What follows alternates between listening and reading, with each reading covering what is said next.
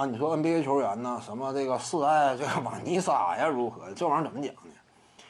这只是时间问题，因为说白了，当然这话有一定的避讳啊，但是这确实是时间问题。瓦尼莎首先一点呢，富婆嘛，你非常有钱嘛。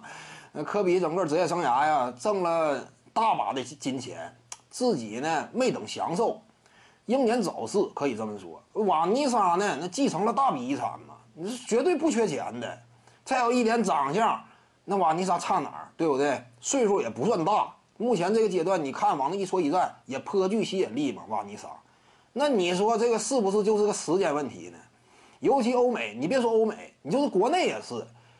呃，一个寡妇啊，你说什么守寡呀，如何如何的，你这是放在古代呢，他也不是说每个朝代都说一定要求，对不对？尤其近现代嘛，你相对保守的地区，他现在都不会说一直要求你这个，更何况欧美地区。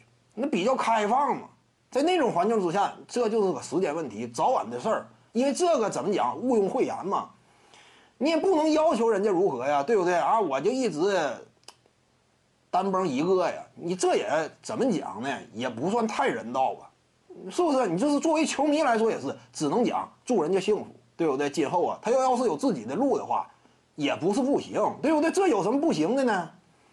怎么讲，一码归一码呗。所以这事儿也不奇怪吧？